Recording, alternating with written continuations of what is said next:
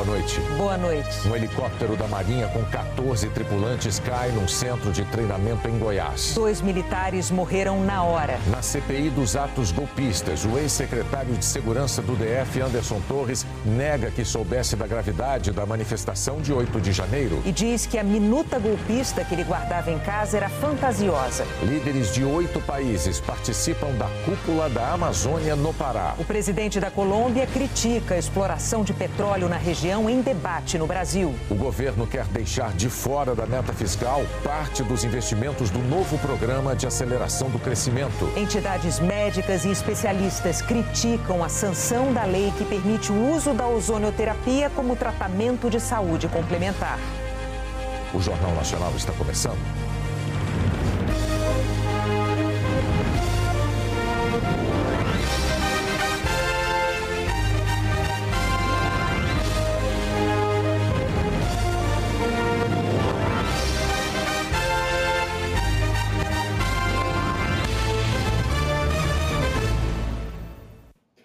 O ex-secretário de Segurança do Distrito Federal prestou depoimento hoje à CPI dos atos golpistas.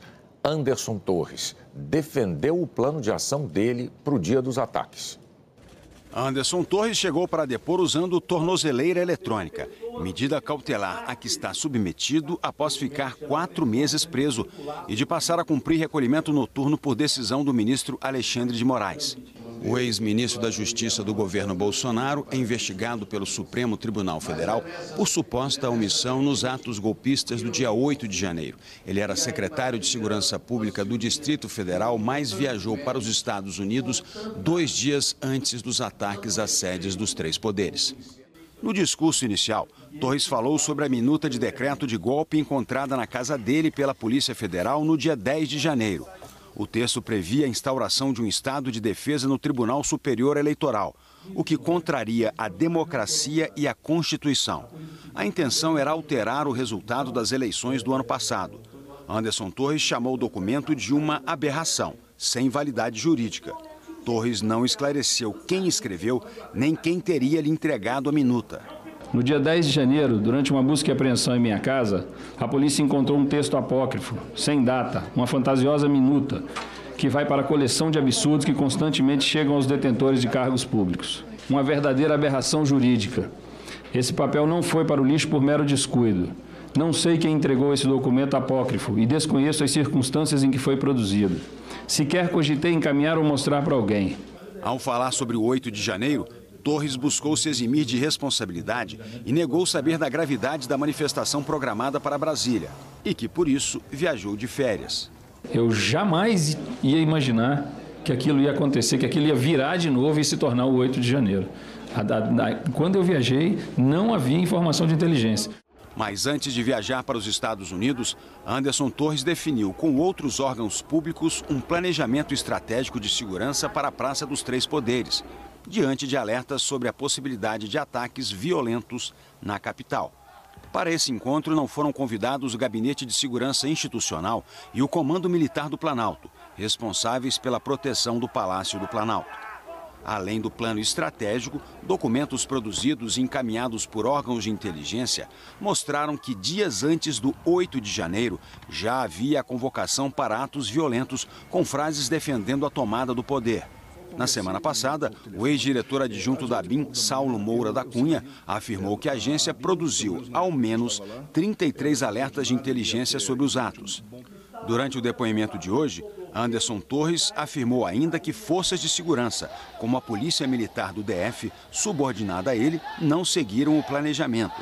A relatora, senadora Elisiane Gama, do PSD, insistiu em questionar quem seriam as autoridades responsáveis por impedir o ataque às sedes dos três poderes. Quando a senhora vê esse planejamento, tem o nome de cada um aí. O nome do, do, do responsável pelo Senado, pela Câmara, pela PM, tá, tem o nome, tem o telefone, tem tudo aí. A minha pergunta para o senhor é uma pergunta clássica, básica.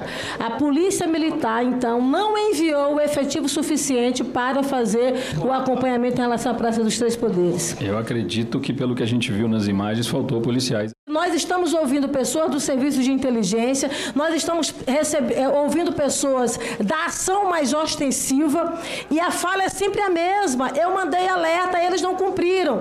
Quem está do lado que deveria cumprir, que é a ação ostensiva, diz: olha, eu não estava aqui no Brasil, eu estava fora do Brasil, era para a polícia militar fazer e não fez. Então fica, na verdade, um jogo de responsabilidade e o que a gente vê foi um cenário que nós acompanhamos.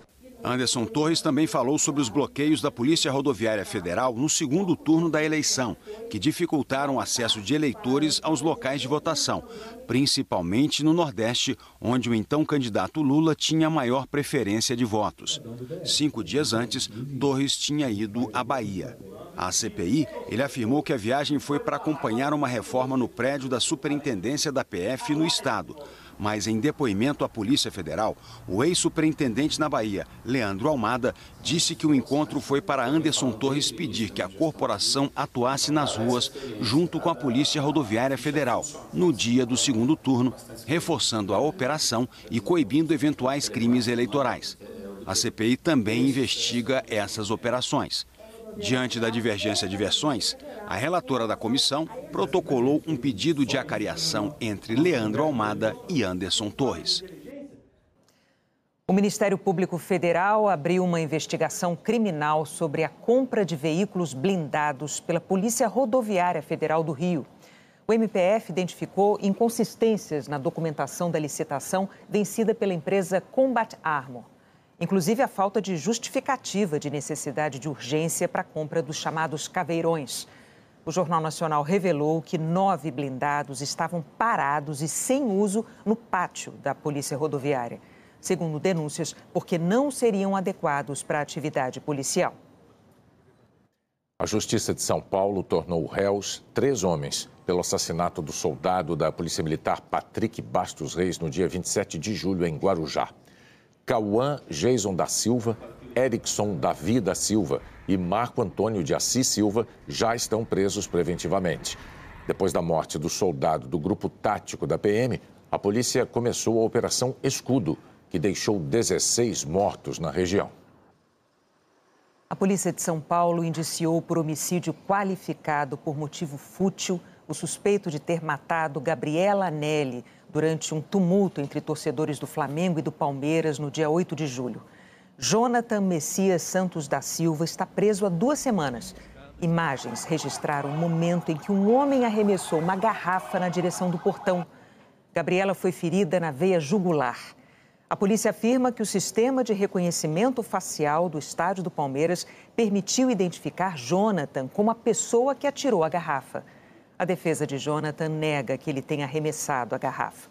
Afirma que as suspeitas sobre ele se baseiam em hipóteses e probabilidades e que vai contratar uma perícia própria. O mês de julho foi o mais quente já registrado desde 1940. Segundo o Serviço de Mudanças Climáticas da União Europeia, a temperatura média global ficou em 16,95 graus Celsius. No dia 31 de julho, a temperatura da superfície do mar chegou ao recorde de 20,96 graus. Vamos saber então como fica o tempo amanhã em todo o Brasil. Eliana Marques, boa noite. Boa noite, Renata. Boa noite, Bonner, e boa noite para você também. No Brasil, tem frio no centro-sul do país e calor no centro-norte.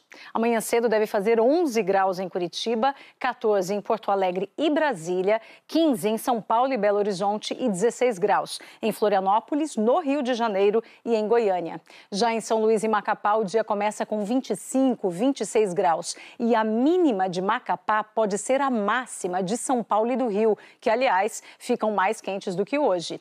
Nessa terça-feira, a temperatura não chegou aos 20 graus em São Paulo e parou nos 24 no Rio. Nas capitais do Sul, 17 e 19 graus. Em BH, Brasília e Salvador, em torno dos 30. Em Fortaleza, Belém, Goiânia e Manaus, de 32 a 35 graus. E os termômetros se aproximam dos 40 graus em Palmas e Cuiabá, com umidade de 20%. O ideal é de 60 para cima. Em Goiás, tende a ficar mais seco, com 15%, e no sertão nordestino, 25%. Enquanto em Mato Grosso do Sul, em São Paulo, Paulo, no Rio e no Espírito Santo tem chance de chover um pouco. No norte e nordeste, Boa Vista, Recife, Maceió e Aracaju tem possibilidade de pancadas de chuva mais fortes, de 15 a 20 milímetros. Só que risco de temporal mesmo, com chuva volumosa, deslizamento e alagamento pontual e ventos intensos no norte do Rio Grande do Sul, em Santa Catarina e no sul do Paraná. Curitiba e principalmente Florianópolis têm previsão de muita chuva, 40 e 70 milímetros, por causa de um cavado e uma baixa pressão que vai para o oceano nos próximos dias. Quando chegar lá, tudo indica que ela vai formar um ciclone extratropical entre sexta-feira e sábado. Os meteorologistas não esperam um ciclone tão destrutivo quanto o de junho, mas chamam a atenção para essa combinação de sistemas meteorológicos. Ela explica a semana chuvosa no sul. Quinta-feira, especialmente no Rio Grande do Sul. Sexta, atingindo também Santa Catarina. E sábado, se espalhando até o Paraná. E a Marinha também alerta para ondas de até 3 metros. Amanhã, no litoral gaúcho e catarinense, até Laguna. E até quinta-feira, de Santos a Campos dos Goitacazes, no litoral de São Paulo e do Rio. Uma boa noite. Bonner e Renata. Boa noite. A seguir, um helicóptero da Marinha com 14 tripulantes cai num centro de treinamento em Goiás. O governo quer deixar de fora da meta fiscal parte dos investimentos do novo programa de aceleração do crescimento.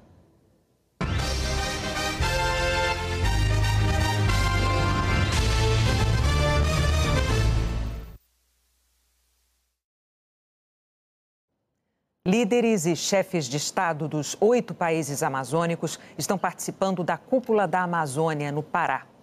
14 anos depois da última reunião, o registro do reencontro. Em Belém, líderes mundiais que integram a Organização do Tratado de Cooperação Amazônica negociam propostas para fechar um acordo final. Fazem parte da OTCA oito países que abrigam a floresta amazônica. Cinco chefes de Estado do grupo vieram para a cúpula da Amazônia. Os presidentes do Equador, Suriname e Venezuela mandaram representantes para participar das discussões. Nicolás Maduro, que tinha confirmado presença, cancelou a vinda alegando problemas de saúde. No discurso de abertura do encontro, o presidente Lula disse que é urgente que os países cooperem entre si para superar problemas comuns e promover uma nova economia sustentável para a região. Nunca foi tão urgente retomar e ampliar essa cooperação. Os desafios da nossa era e as oportunidades que surgem demandam ação conjunta. Precisaremos conciliar a proteção ambiental com a inclusão social o fomento à ciência tecnológica e inovação, o estímulo à economia local, o combate ao crime internacional e a valorização dos povos indígenas e de comunidades tradicionais e seus conhecimentos ancestrais. O presidente Lula discursou duas vezes. No segundo discurso, Lula declarou que a Amazônia é um passaporte para os países da região saírem de um lugar subalterno de fornecedores de matéria-prima. Em um sistema internacional que não foi construído por nós, foi nos reservado historicamente o lugar subalterno de fornecedores de matérias-primas. A transição ecológica justa nos permite mudar esse quadro. A Amazônia é nosso passaporte para uma nova relação com o mundo. Uma relação mais simétrica, na qual nossos recursos não serão explorados em benefício de poucos mas valorizados e colocados a serviço de todos. Todo mundo, em qualquer lugar que eu vou, só fala da Amazônia. E agora é a Amazônia que levanta sua voz para falar para o mundo. Há um consenso entre os líderes de que é necessário estabelecer uma nova relação com a Amazônia e fortalecer a união entre os países da OTCA para enfrentar a crise climática que ameaça a biodiversidade e o futuro do planeta. Mas alguns temas ainda geram divergências. O presidente da Colômbia, Gustavo Petro, disse que o planeta está avisando que o momento é de mudar a lógica de desenvolvimento e fez duras críticas à exploração de petróleo na bacia da Foz do Amazonas. E aqui surge um conflito ético enorme, especialmente para as forças progressistas que deveriam estar é, sintonizadas com a ciência. O planeta agora precisa deixar de usar o petróleo, o carvão e o gás. O governo brasileiro ainda discute a possibilidade de a Petrobras fazer pesquisas para avaliar a viabilidade de retirar petróleo na região. Uma das soluções para combater ilegalidades é rastrear cadeias produtivas, porque isso ajuda a identificar a origem dos produtos florestais. No Pará, anfitrião do encontro, o Cadastro Ambiental Rural ganhou uma versão informatizada. O CAR é uma espécie de RG dos imóveis. A digitalização de processo, até então exclusivamente manual, promete, segundo o governo do estado, regularizar e incluir no sistema de monitoramento milhares de propriedades rurais, beneficiando os produtores legais. Esta é uma ferramenta que permite com que a propriedade rural esteja ativa e com oportunidades a partir daí de gerar uh, parcerias, gerar oportunidades de acesso a crédito e alavancar a sua produção. Até o final deste ano, nós poderemos estar com um terço de todas as propriedades rurais do Estado ativadas no seu cadastro ambiental. Houve protesto do lado de fora do centro de convenções. O cacique Raoni, uma das principais lideranças indígenas mundiais, participou de uma marcha em repúdio à violência em territórios indígenas. A cúpula da Amazônia divulgou uma carta de intenções. O repórter Fabiano Vilela tem os detalhes. Boa noite, Fabiano. Boa noite, Renata, Bonner e a todos. A declaração de Belém apresentou mais de 100 objetivos a serem implementados pelos países da Organização do Tratado de Cooperação Amazônica. Mas o documento não estabelece prazos nem indicadores a serem alcançados. Os países se comprometeram a estabelecer uma aliança de combate ao desmatamento. Sobre mudanças climáticas, o grupo cita que vai estabelecer um diálogo sobre o tratamento a ser dado à Amazônia sobre o tema fala em implementar uma agenda de adaptação às mudanças do clima para impulsionar recursos e estimular os países desenvolvidos a financiar 100 bilhões de reais por ano para apoiar as necessidades dos países em desenvolvimento. Também fala em iniciar diálogos sobre sustentabilidade e também setores como mineração e hidrocarbonetos, mas não falou explicitamente sobre exploração de petróleo, que foi um tema bastante discutido aqui na cúpula. Os países também se comprometeram em promover ações conjuntas e cooperação policial para prevenir e combater atividades ilícitas na Amazônia e os líderes também se comprometeram a expandir a pesquisa científica na região com a participação e a proteção das populações indígenas. Bonner, Renata. É uma carta de intenção com metas, mas sem prazo para muitas delas. Obrigada, Fabiano Vilela, ao vivo de Belém. E ainda no Pará, a polícia prendeu o suspeito de ter baleado um jovem indígena em Tomé Açu na sexta-feira. É um vigilante da empresa BBF que produz óleo de palma na região. Ontem, os indígenas protestaram na porta da empresa. Um grupo de manifestantes depredou a guarita de entrada e três indígenas foram baleados. A BBF afirmou que os seguranças da empresa agiram para defender os funcionários. A Polícia Civil está investigando. Em mais uma ação contra o garimpo ilegal de ouro no Pará, a Polícia Federal e a Força Nacional destruíram escavadeiras e motores na cidade de Canaã dos Carajás. Um inquérito policial investiga os responsáveis pelos crimes ambientais. Dois militares morreram na queda de um helicóptero da Marinha durante um exercício de treinamento na região de Formosa, em Goiás. As primeiras imagens do local do acidente, feitas com um celular, revelaram muita fumaça. A área de treinamento militar fica a 100 quilômetros ao norte de Brasília. Segundo a Marinha, o helicóptero é do modelo UH-15 Super Cougar. Pertence ao segundo esquadrão de helicópteros de emprego geral a aeronave foi fabricada pela empresa Eurocopter, na França, e remontado nas instalações da fábrica da Elbras, subsidiária da empresa francesa instalada em Itajubá, Minas. Segundo a Marinha, é um helicóptero multimissão, usado em tarefas associadas ao apoio de operações especiais, busca e salvamento, transporte aéreo logístico e combate a incêndio. Também dá apoio em desastres naturais e no transporte de urnas eletrônicas para diversas localidades do país nas eleições. De acordo com a Marinha, a queda teria ocorrido durante um treinamento de descida de cordas durante o voo. Havia 14 tripulantes no helicóptero, todos militares de operações especiais da Marinha, conhecidos como anfíbios, tropa de elite. Dois militares morreram na hora da queda. Nove ficaram feridos e foram levados para hospitais em Formosa e Brasília. Seis já receberam alta. Lamentavelmente, na tarde de hoje, por volta das 13 horas, tivemos um acidente envolvendo uma aeronave UH-15 Super Cougar e com uma tripulação de 14 militares a bordo, realizando um adestramento de operações especiais, também chamado de Fast Hope, que é um desembarque rápido de tropa. A aeronave colidiu ao solo. Logo depois do desastre, alguns militares foram vistos caminhando no local. Nesse outro vídeo, mais fumaça. Um caminhão militar parece observar de longe o acidente. Nesta outra imagem, mais carros e uma ambulância. Às 5 e meia da tarde, a cancela do centro de treinamento foi aberta, apenas para a entrada de um carro do Instituto Médico Legal. Veio para buscar os corpos. O acesso ao local da queda foi bloqueado. Só os jornalistas podem ficar aqui na frente. A Polícia Civil de Goiás vai acompanhar a perícia, mas a responsabilidade será de autoridades federais, por ser esta uma área militar. A Marinha informou que já iniciou os procedimentos para apurar as causas e circunstâncias do acidente e que está prestando todo o apoio aos militares e parentes envolvidos.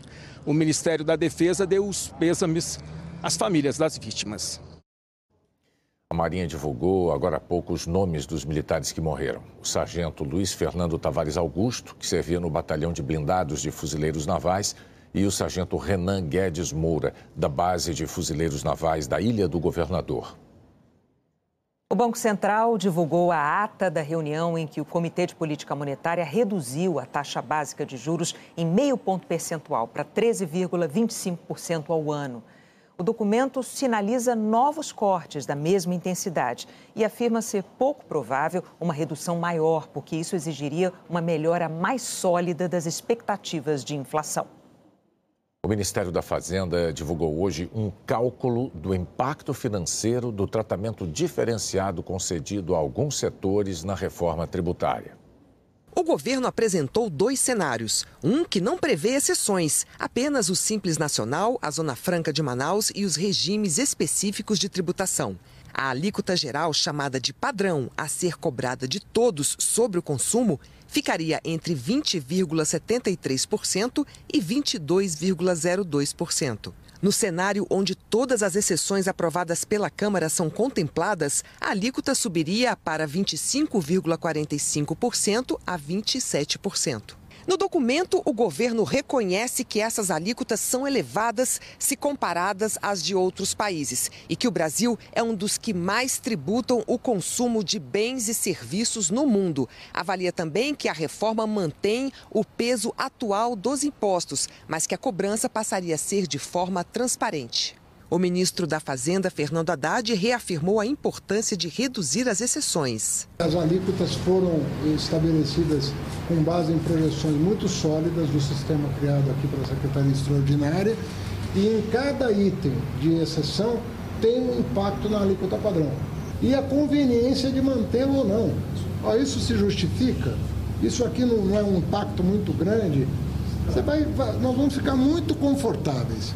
Porque eu tenho certeza que para atingir os 60 votos, 65 votos que nós almejamos ter para aprovar a PEC no Senado, nós vamos ter que prestar contas do que estamos fazendo.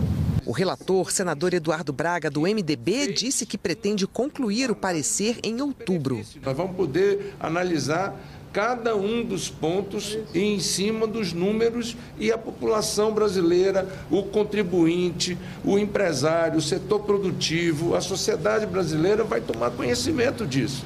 E isso vai ajudar a termos um juízo de valor sobre cada um desses pontos e assim chegarmos a bom termo sobre o trabalho da reforma tributária. O governo pretende deixar de fora da meta de equilíbrio das contas públicas uma parte dos gastos com um novo programa de aceleração do crescimento. O novo PAC deve reunir obras de infraestrutura que serão realizadas em quatro anos. A partir dessa construção, você estabelece aquilo que para nós é fundamental: retomar os investimentos públicos, aqueles que estão na lei orçamentária anual e aqueles que dependem das PPPs, dos investimentos privados, do financiamento dos bancos públicos. Portanto, o PAC vai retomar os investimentos para dar condições para o Brasil crescer, se desenvolver, gerar renda, emprego, evidentemente com a questão central para nós que é a sustentabilidade ambiental. Mas, com dificuldade para reduzir o déficit fiscal, o governo ainda busca recursos para bancar o PAC. Ontem encaminhou ao Congresso uma proposta para permitir que 5 bilhões de reais de estatais federais com orçamento próprio sejam investidos em ações do PAC sem serem contabilizados como despesas na hora de calcular o cumprimento da meta fiscal de 2024. Na mensagem enviada ao Congresso, a ministra do Planejamento, Simone Tebet, diz que propôs a alteração tendo em vista a flexibilidade na execução desses investimentos e sua importância para o desenvolvimento econômico e social do país. O Ministério do Planejamento não quis gravar entrevista. A mensagem encaminhada pelo governo altera o projeto de lei encaminhado pela própria equipe econômica ao Congresso com as diretrizes do orçamento para o ano que vem. A meta estabelecida pelo Ministério da Fazenda para 2024 é de um déficit primário zero, ou seja, as contas terão que sair do vermelho. Para alcançar esse resultado, o governo conta que vai conseguir aumentar a arrecadação, mas ainda não se sabe como. Economistas avaliam que esse pedido para retirar 5 bilhões de reais dos cálculos é um sinal ruim de que talvez o governo não consiga chegar ao prometido equilíbrio entre arrecadação e despesa. Muitas exceções elas podem mostrar direções diferentes em relação ao que a gente definiu como meta e o que a gente realmente está executando. A gente tem uma meta de resultado primário, mas o resultado realizado ser um número muito diferente, muito distinto daquele que a gente é, definiu anteriormente. Isso pode é, aumentar o risco para um desequilíbrio é, das contas no futuro. Isso está demonstrando, mais uma vez, uma propensão do governo a expandir despesa é, e o que vai forçá-lo a ou buscar mais receitas ou simplesmente indica que o governo é, não está conseguindo cumprir a meta de, de resultado primário que ele mesmo se propôs cumprir. De certa forma, é uma flexibilização é, da contabilidade. o governo está dizendo que vai cumprir uma meta, mas está criando uma contabilidade uh, uh, flexível, uh, digamos assim, para cumprir essa meta. A seguir, a polêmica sobre a sanção da lei que permite o uso da ozonioterapia como tratamento de saúde complementar.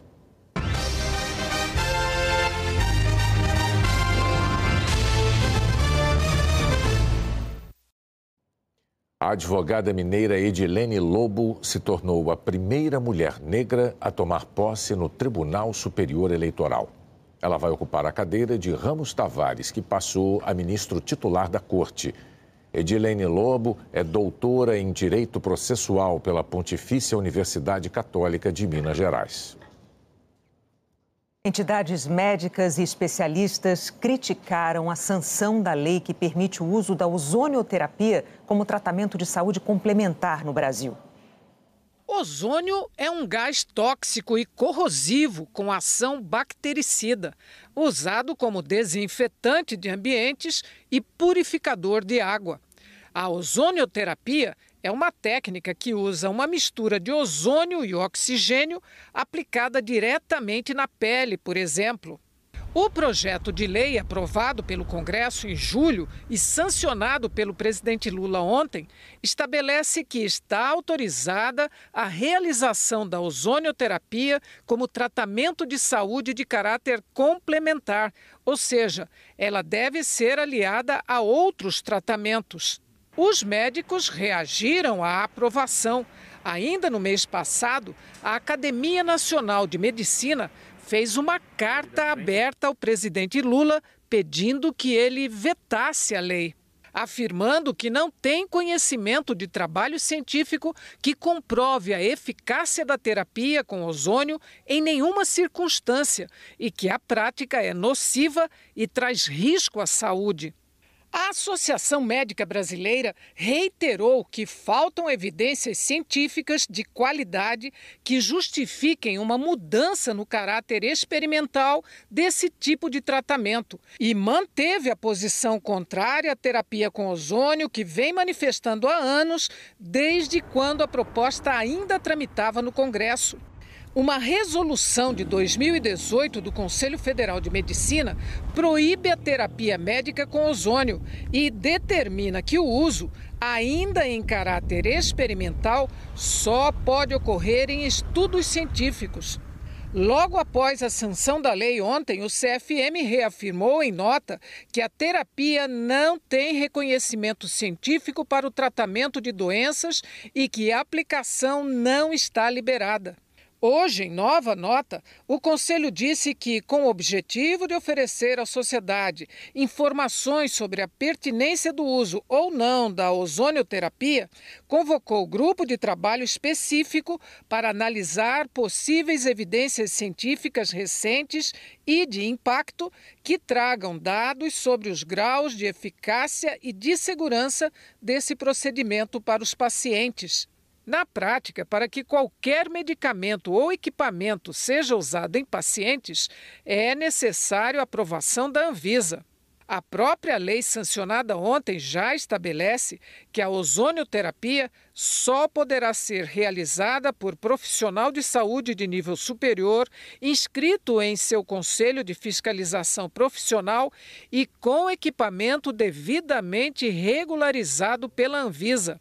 Nos últimos anos, várias empresas já tentaram a autorização para o uso de ozônio em terapias médicas para dor lombar, artrite, artrose, diabetes, mas nada foi aprovado pela Anvisa por falta de evidências científicas de eficácia e segurança.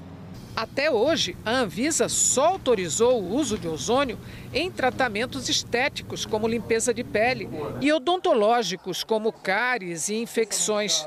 A Anvisa ressaltou que o uso de equipamentos com finalidades diferentes dos autorizados é infração sanitária com penas como interdição, cancelamento de registro e multa e disse que qualquer pedido para nova autorização depende de documentação e análise específicas. Com isso, pelo menos por enquanto, a nova lei não muda o uso da ozonioterapia no Brasil. Se eh, as empresas desejarem ampliar as indicações de uso, além das que foram já, já estão estabelecidas, elas precisam protocolar, submeter um dossiê técnico para a Anvisa, contendo a parte de testes de segurança mecânicos, elétricos é, e de desempenho, e a parte de comprovação de eficácia clínica, através de investigações clínicas robustas, feitos em, em instituições de pesquisa independentes, é, avaliadas e seguindo todo o roteiro de boas práticas clínicas. O Ministério da Saúde também reforçou o que já diz a lei Equipamentos médicos devem ser submetidos à avaliação e aprovação da Anvisa e que a incorporação de qualquer nova prática no SUS leva em conta critérios como evidências científicas, segurança, eficácia e efetividade na saúde pública.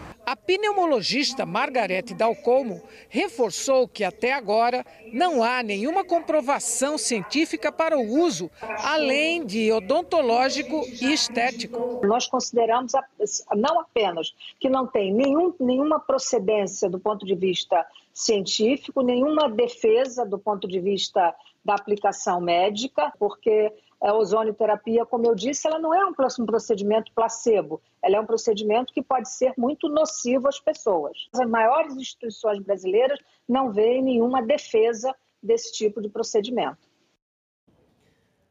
O corpo da atriz Araciba Labanian foi velado no Teatro Municipal do Rio. Os amigos se despediram ao som de Ave Maria no salão assírio do teatro. Sobre o caixão, uma bandeira da Armênia, país de origem dos pais da atriz e que deu nome à personagem de maior sucesso da carreira dela. Araciba Labanian morreu ontem aos 83 anos em decorrência de um câncer de pulmão. O corpo foi cremado numa cerimônia reservada. O senador veneziano Vital do Rego, do MDB, fez uma homenagem hoje aos 50 anos do Fantástico. No plenário do Senado, ele afirmou que o programa sempre refletiu as grandes transformações do país e do mundo, lançou tendências e influenciou comportamentos combinando jornalismo e entretenimento uma destas gerações. São duas nesse período, portanto, que cresceram e floresceram ao longo do tempo em que o programa existe. Dessas gerações que, de uma forma ou de outra, tendo ou não sido parte direta ou indireta da audiência do programa, foram impactadas por ele, por causa de um tema polarizado, por uma reportagem, por causa de uma canção tornada famosa, por um quadro musical, por causa de um artista cujo nome passa a circular depois de uma aparição no Show da Vida, programa fantástico. A seguir, Colômbia e França avançam para as quartas de final da Copa do Mundo Feminina.